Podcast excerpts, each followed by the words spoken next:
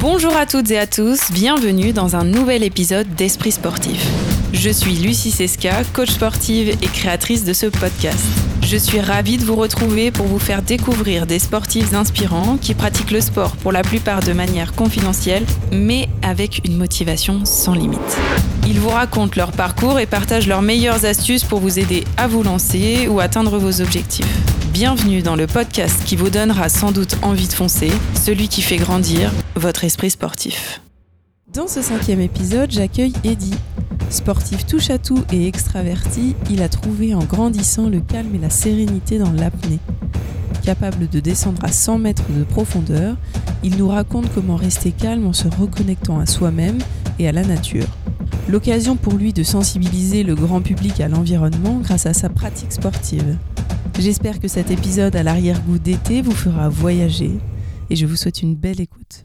Eh bien bonjour Eddy, merci beaucoup d'avoir accepté de venir sur le podcast Esprit Sportif. Je suis contente de t'avoir parce qu'on va parler de plein de sujets très intéressants aujourd'hui. Et avant de commencer, je voulais te féliciter puisque j'ai appris il n'y a pas longtemps que tu allais être euh, papa, donc euh, très bonne nouvelle. Merci beaucoup, salut. Je te laisse te présenter, nous dire un peu euh, ben, ton prénom, ton âge, ta profession et le sport que tu pratiques. Alors, je m'appelle Eddy Lafin, j'ai 34 ans, je suis apnéiste de profondeur, semi-professionnel. J'ai encore un travail à côté, je donne des cours d'apnée et de tennis de table. Ah, donc tu es aussi éducateur sportif, super. Alors, D'habitude, euh, je, commence, euh, je commence la question euh, fatidique. Est-ce que tu as un grand rêve que tu voudrais nous partager? Mon rêve, ça serait de, pouvoir faire de, de l'apnée vraiment à 100%. C'est mon rêve et mon objectif. arriver à faire mon sport toute l'année et, et, aller chercher une médaille sur les, sur les championnats du monde. Ok. Oui, donc un bel objectif. C'est, est-ce que c'est réalisable Je veux dire, est-ce qu'on peut vivre de l'apnée aujourd'hui? Oui, c'est réalisable. Euh, je pense qu'on n'est pas obligé de devenir champion pour vivre de l'apnée aujourd'hui. Mhm. Mais moi, ouais, c'est, vraiment mon rêve. C'est, c'est, plutôt ce côté de, de faire de l'apnée, euh, de pouvoir faire ça toute la journée, d'essayer de, de voir jusqu'où je peux aller. Et après, si, si j'arrive à attraper une médaille, ce serait, ce serait super. Évidemment, quand on est un peu euh, compétiteur, c'est sûr que la médaille, c'est toujours l'objectif. Euh, alors, on va retracer un peu ton parcours. Tu nous en diras évidemment plus sur l'apnée petit à petit. Euh, mais je voudrais savoir si tu avais un souvenir marquant qui t'a fait aimer le sport en général, un souvenir de jeunesse à ce propos. Alors, je vais peut-être reprendre peut-être le plus ancien. Je crois que mon père m'emmenait courir quand j'étais tout tout petit je crois que j'avais 5 ans. Et, j'adorais suivre mon père euh, d'aller faire des, des, footings avec lui. Et je pense que ça m'a marqué. Et après, j'ai toujours, j'ai toujours adoré tous les sports, en fait. J'ai toujours fait beaucoup de sport. Et ouais, je pense que c'est un des souvenirs les plus marquants que, que j'ai, ouais. Et qu'est-ce que tu appréciais, du coup, dans, dans la course? Ouais, C'était plus le côté de faire, de faire comme mon père, de faire. Euh, voilà. Après, euh, sur le côté sportif pur, c'est pas facile à dire. Ouais, peut-être quand j'ai été ma plongée pour être euh, où j'ai été champion de France euh, d'apnée.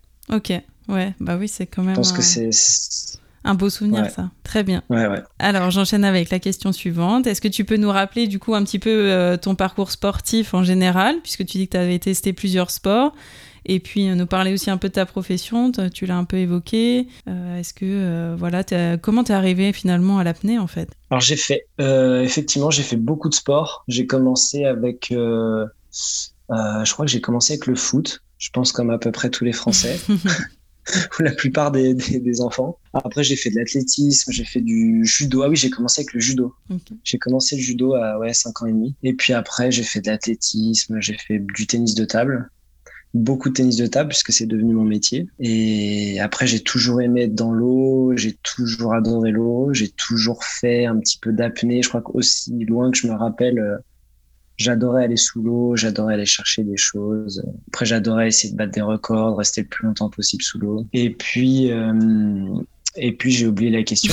je te demandais un petit peu de nous parler euh, de ta profession, peut-être un peu l'équilibre que tu as aujourd'hui entre euh, bah, profession de, professionnel du tennis de table et puis en même temps à côté ta vie euh, d'apnée. Comment tu es arrivé à l'apnée réellement? Alors en fait j'ai commencé il y a trois ans, j'ai vraiment commencé bah, suite à mon titre de, champion de France.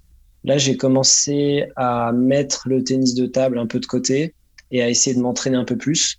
Donc, je me suis débrouillé pour être à peu près à mi-temps, on va dire. Mhm. Et donc, à mi-temps, je donne des cours de tennis de table et l'autre moitié de mon temps, je, je m'entraîne pour, euh, pour, euh, pour performer en apnée. D'accord. Voilà. Et puis, chaque année, je fais un petit peu moins de tennis de table et un petit peu plus d'entraînement.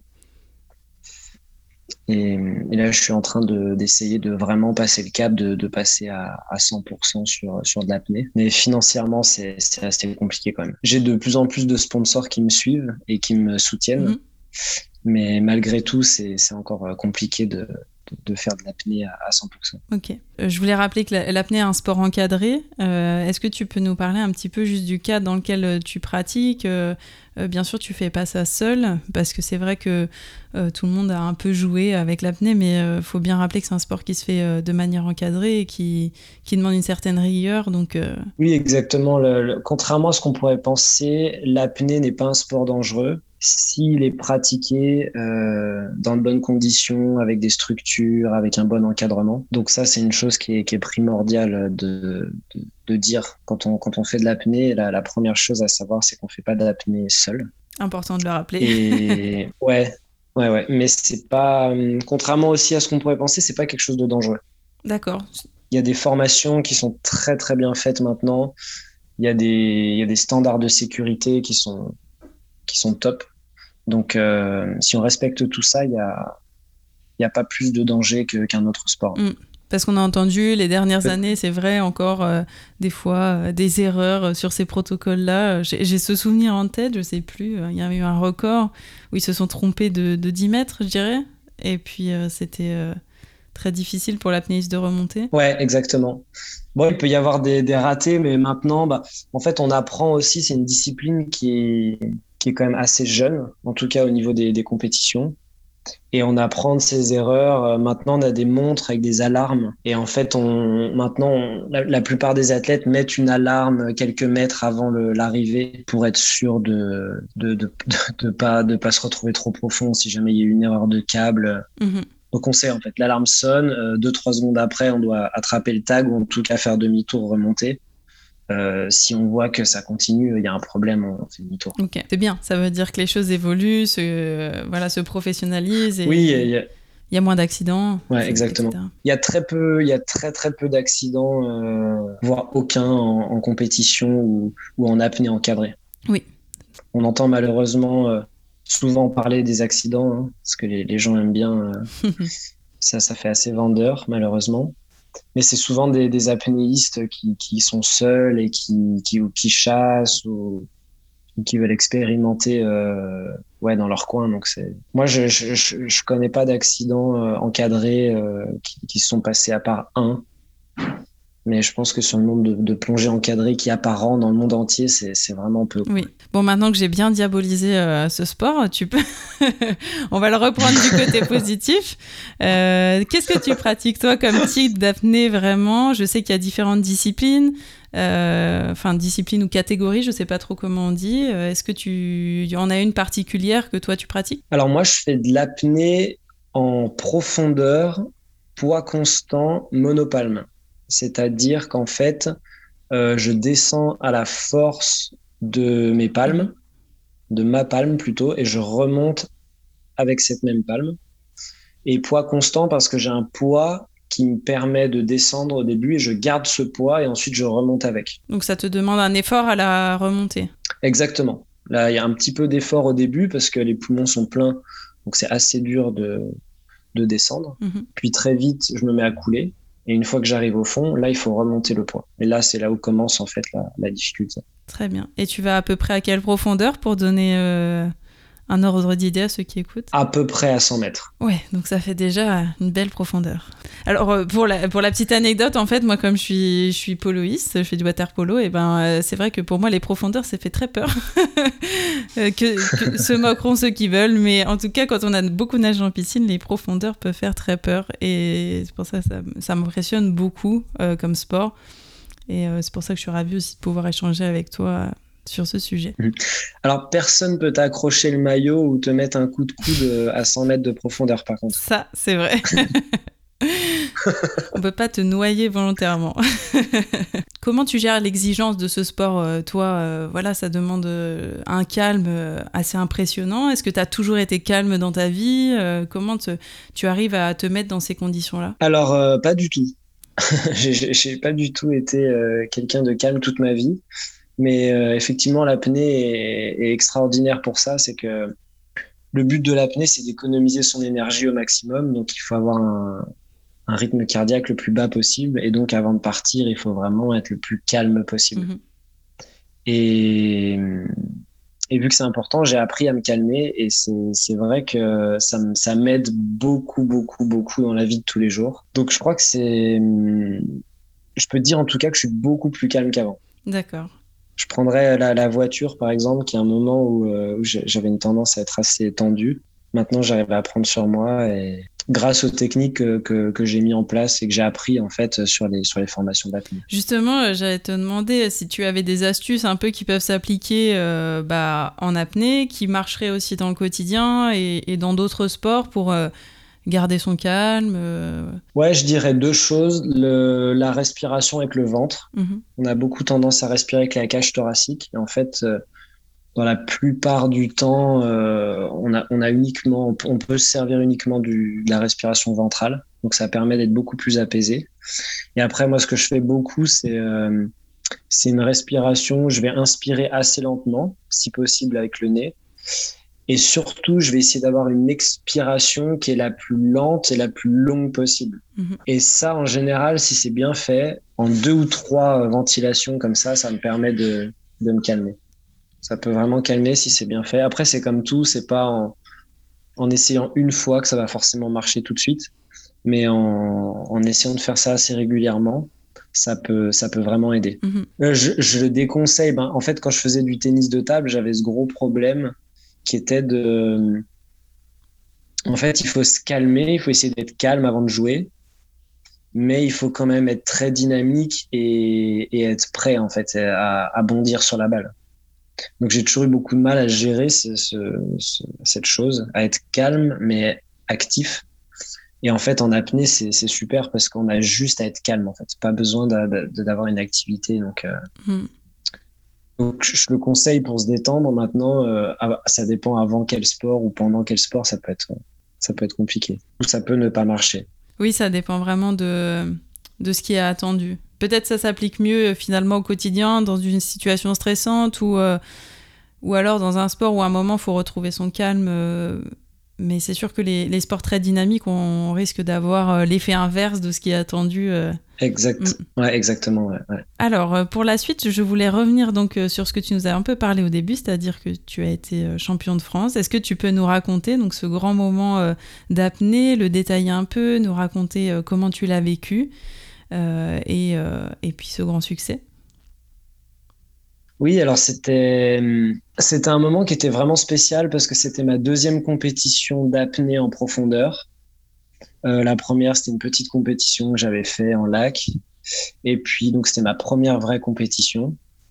Et en fait, j'y vais parce que euh, j'ai envie de voir ce que ça donne, j'ai envie de performer, mais je me dis plus tard, je, veux voir ce que ça donne, je vais, me confronter un petit peu aux autres et puis à une situation de compétition avec un peu plus de stress. Euh, donc j'y vais un peu par curiosité pour découvrir et, voir un peu comment ça se passe. Et en fait, donc je fais quand même la quatrième annonce, donc je suis assez content parce que quand on fait de l'apnée en profondeur, on doit faire une annonce de profondeur et on nous met le tag, le morceau de papier qui est à remonter, on nous met le tag à cette profondeur et on peut pas aller plus profond en fait.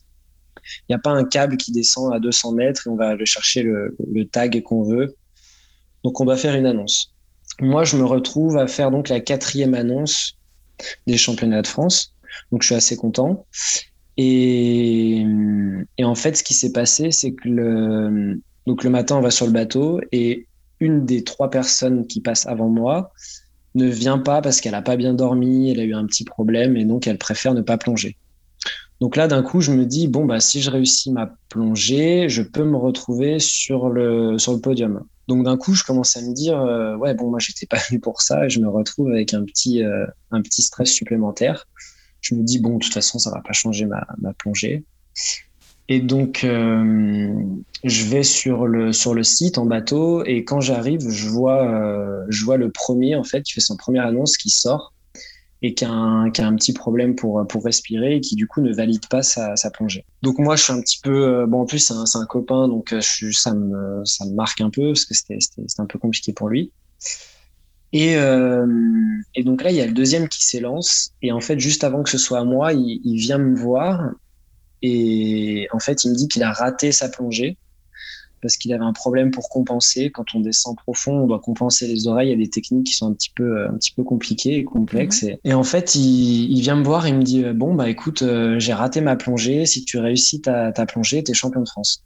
Bon, là, mon cerveau, il, il commence à, à, vraiment, ça fuse dans tous les sens. Je me sens un peu vide, un peu tout blanc et je me dis Mais moi, je suis venu là pour. Euh, pour découvrir ce que c'était qu'une qu'une compète et puis euh, je me retrouve à, en fait à, à avoir un peu le, le, poids de de cette médaille sur les épaules euh, si je si je réussis je suis champion de France si je rate euh, bah, je suis pas champion de France mais en tout cas je, ouais, je, je, peux potentiellement être champion de mmh. France voilà exactement et puis donc je vais sur le câble et je, je, je fais ma plongée, je réussis ma plongée.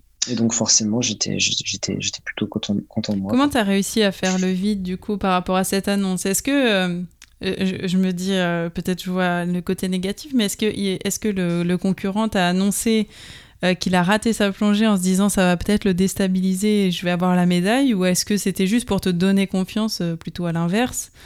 Euh, et te permettre de voilà de juste te concentrer sur l'essentiel et toi bah, derrière comment tu arrives à faire le vide pour faire euh, bah, ta meilleure plongée quoi?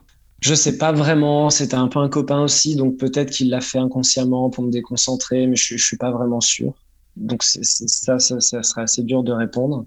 Après, moi, je me suis dit que bah, je me suis rappelé pourquoi j'étais là. J'étais là pour me faire plaisir. J'étais là parce que je m'étais entraîné dur en piscine tout l'hiver, que euh, j'avais sacrifié beaucoup de choses et que le but c'était ça, c'était d'enfin pouvoir plonger profond. De... Ouais, c'est voilà, que j'étais là pour me faire plaisir et que j'étais là pour faire quelque chose que j'aime en mm. fait. Et c'est encore ce que j'essaie de me dire aujourd'hui et c'est le cas en fait. Je, suis là parce que j'aime, faire ça. Quoi. Je me suis aussi, euh, j'avais aussi mis, je sais plus exactement, mais je crois 4 mètres de moins que ce que j'avais fait à l'entraînement. C'est-à-dire en 4 mètres de moins, à peu près 8 secondes de moins que, que, la perf réalisée à l'entraînement.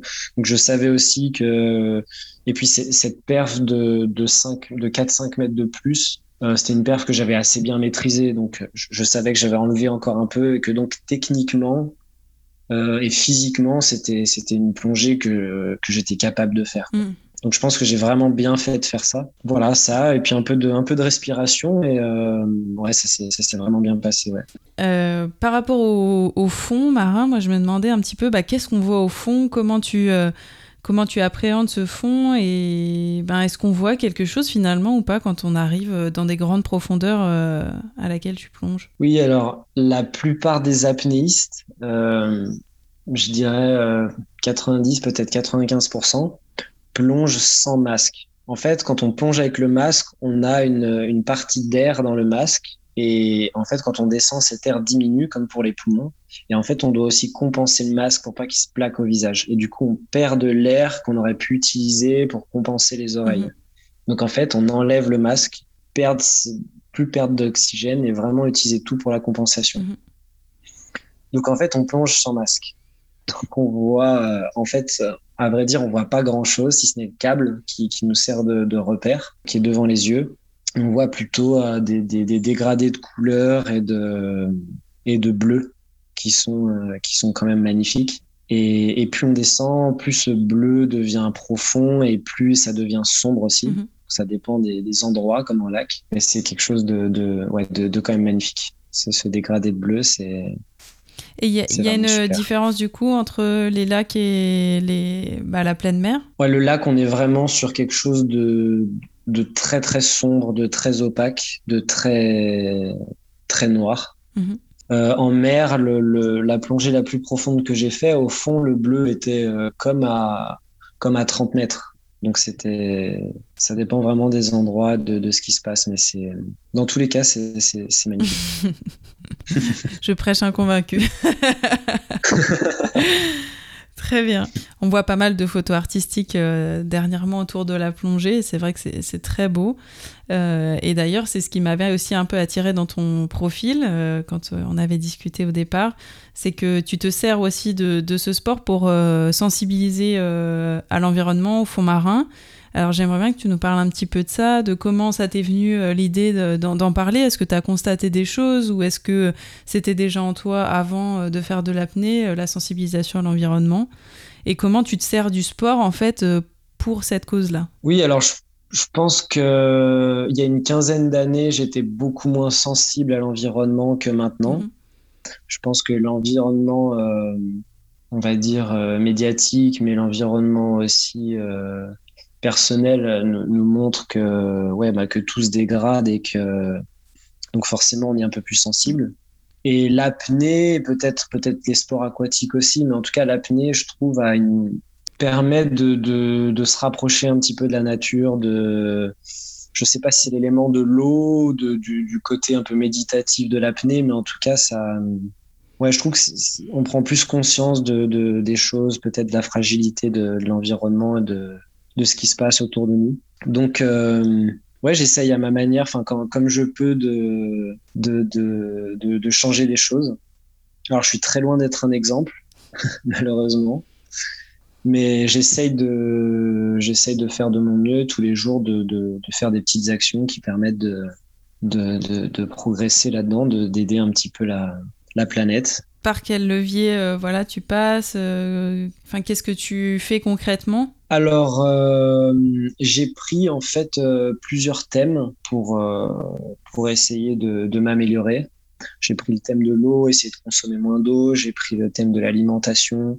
J'ai pris le thème des transports. Et j'essaye de, j'essaye sur chacun de ces thèmes de, de, de réduire ma consommation, de, de, de, de produire moins de, de, déchets, moins de CO2. Alors c'est très dur quand on est athlète. Euh, je pense que tu, tu, connais ça dans le water polo. On est toujours en train de s'entraîner à droite, à gauche, les compétitions. Donc euh, niveau des transports, les avions, c'est un petit peu, c'est un petit peu une catastrophe, surtout en apnée profondeur. On doit, on doit toujours euh, voyager dans des endroits différents du monde parce que les, les spots de, de plongée euh, profond sont, sont assez spéciaux. On peut pas aller n'importe où pour faire de l'apnée profonde. Mm-hmm. Donc, euh, ouais, on passe beaucoup de temps dans les avions. Ça, c'est, ça, c'est, c'est vraiment pas top. Mais hum, je prends des douches froides. Ah oui?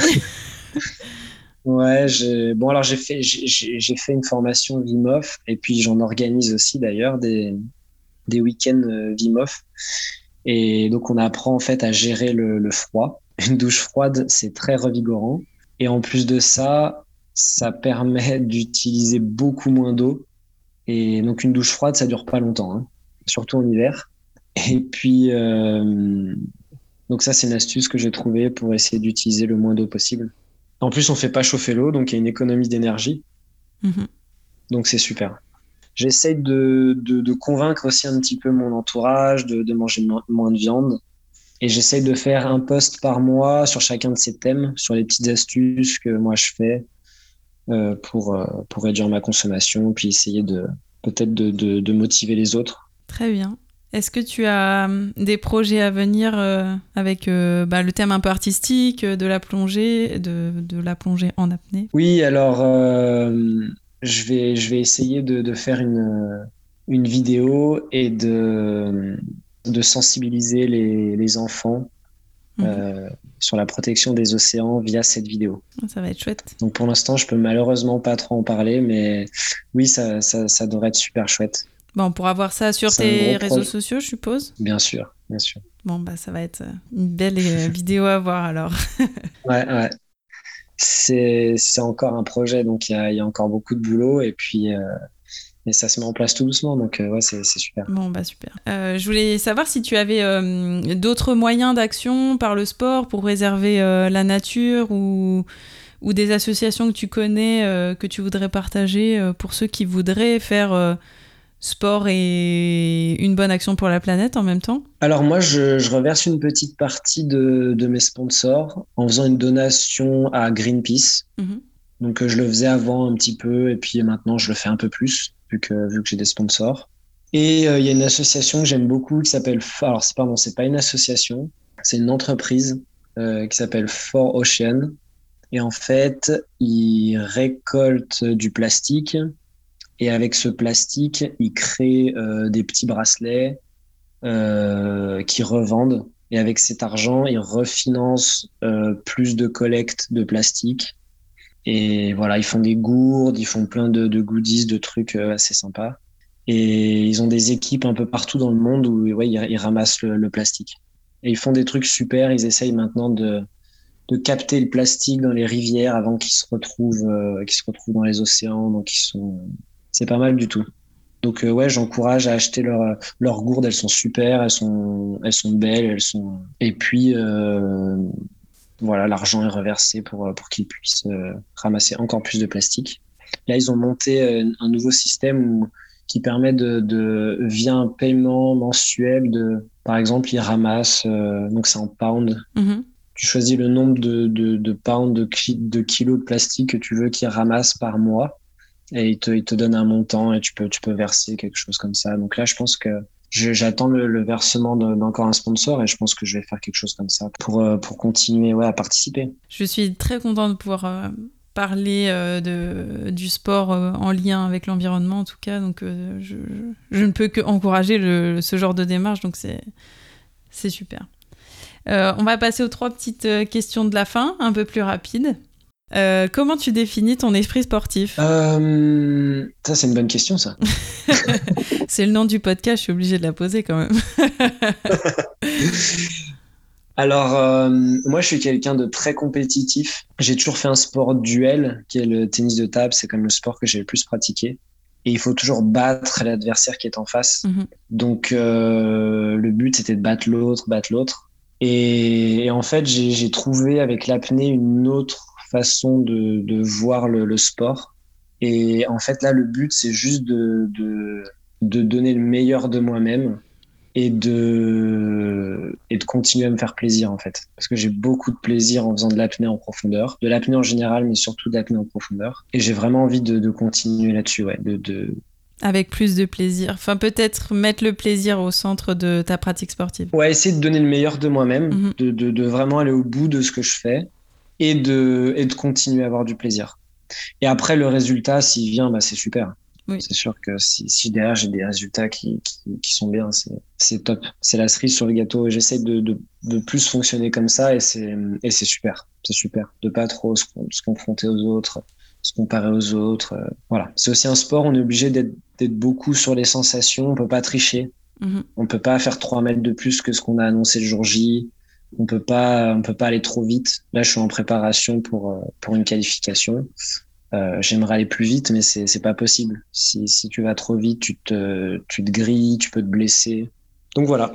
Je, je sais pas comment définir euh, tout ça euh, sur ta question, mais j'espère que que ça t'ira. ouais, non, c'est très bien. Euh, et d'ailleurs, du coup, si un débutant souhaite se mettre à l'apnée, quels sont tes conseils? La première chose, c'est de surtout pas s'entraîner seul, ou peut-être de, directement contacter le club le plus près de chez lui.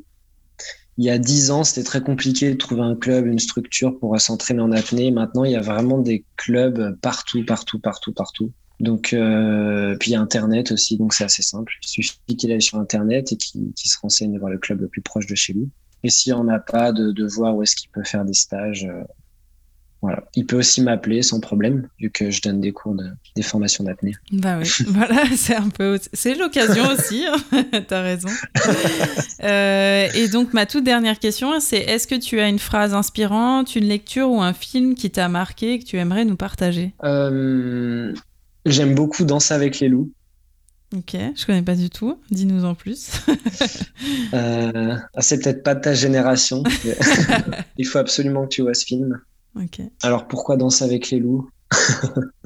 Euh, Danse avec les loups, c'est un film qui, qui raconte en fait un militaire. Ça se passe dans la conquête de l'Ouest, en fait, les, les, Américains qui, qui font reculer les Indiens. Et c'est un, un capitaine qui, qui va dans un des forts les plus avancés, les plus lointains, pour reprendre le, le, le flambeau, pour continuer à, à faire avancer l'armée américaine.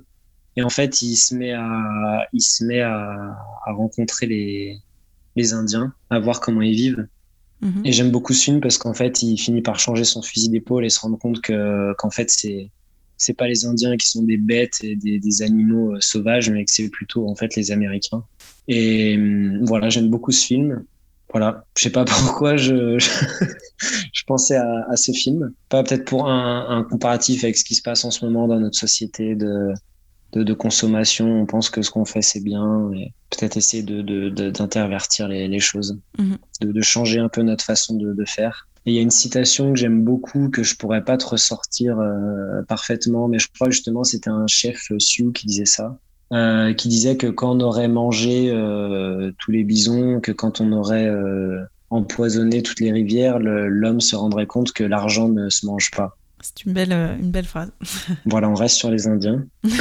voilà, peut-être retourner un peu en arrière sur certaines choses, ça serait super. Très bien. Je sais pas si tu vas pouvoir mettre ça dans ton, dans ton podcast, mais. si, si, mais je pense que ça va avec la thématique. Hein. Tu vois, es pour moi, euh, ton profil, je, je pense que tu es un peu revenu aussi. Euh, euh, tu as été un peu extraverti, tu as fait beaucoup de choses, beaucoup de compétitions. Et en fait, l'apnée, je pense qu'elle t'a apporté toute cette simplicité de la vie. Et tu t'émerveilles. Et c'est ça que je trouve génial c'est que tu t'émerveilles maintenant de, de ce calme que tu peux avoir en toi, des choses simples de la vie que, qui t'entourent, de cette profondeur de l'eau, voilà, des, sans se poser de questions en fait. Et, je trouve que c'est très intéressant de voir que on a pu être compétiteur. Euh, voilà, tu enseignes encore la compétition dans le tennis de table euh, à tes sportifs, et pour autant, euh, derrière, toi, tu te reconnectes complètement à quelque chose de, super méditatif et tu prends plaisir. Donc c'est un sport, c'est une discipline. comme tu dis, ça demande beaucoup d'entraînement et un cadre particulier, mais ça t'apporte quelque chose de totalement différent. Et je trouve que ça rentre bien, euh, voilà, ne, t'inquiète pas, ça rentre bien dans le podcast puisque l'objectif, il est vraiment là, d'aller montrer que le sport, c'est pas que la compétition. On peut avoir euh, fait toute cet éloge de la compétition et, et je pense qu'on montre beaucoup cette partie-là en France, hein, mais euh, on est beaucoup, je pense maintenant, à pratiquer quelque part dans l'ombre, sans, voilà, même si bien sûr tu fais des compétitions pour l'apnée, voilà, il y a, y a, ce côté où, bah, comme tu dis, tu, tu te fais confiance à toi, tu, tu prends euh, du plaisir pour toi à te dépasser, mais plus, euh, plus forcément dans les mêmes objectifs. Donc, euh, donc voilà, ne, t'inquiète pas. ok, super. En tout cas, si ça peut encourager de nouvelles personnes à pratiquer cette magnifique discipline, ça serait, ça serait vraiment super. Oui, eh ben, avec grand plaisir. De toute façon, je vais dans la petite barre de notes euh, mettre euh, les liens pour euh, ton Instagram. Alors, j'aurai bientôt un site internet qui est en cours, mais pour l'instant, on va rester sur Instagram. Je pense que mm. c'est bien. Oui, très bien. Et puis, merci beaucoup. merci à toi. C'était super sympa de pouvoir partager. Merci beaucoup d'avoir écouté cet épisode. Si vous avez aimé et que vous souhaitez m'aider à faire connaître le podcast, n'hésitez pas à le partager sur vos réseaux sociaux ou à en parler euh, autour de vous. Vous pouvez également laisser un petit commentaire ou une note 5 étoiles, notamment si vous êtes sur Apple Podcast. Merci, ça m'aidera vraiment beaucoup pour développer la communauté. Et en attendant, bonne journée à tous et à bientôt dans un nouvel épisode.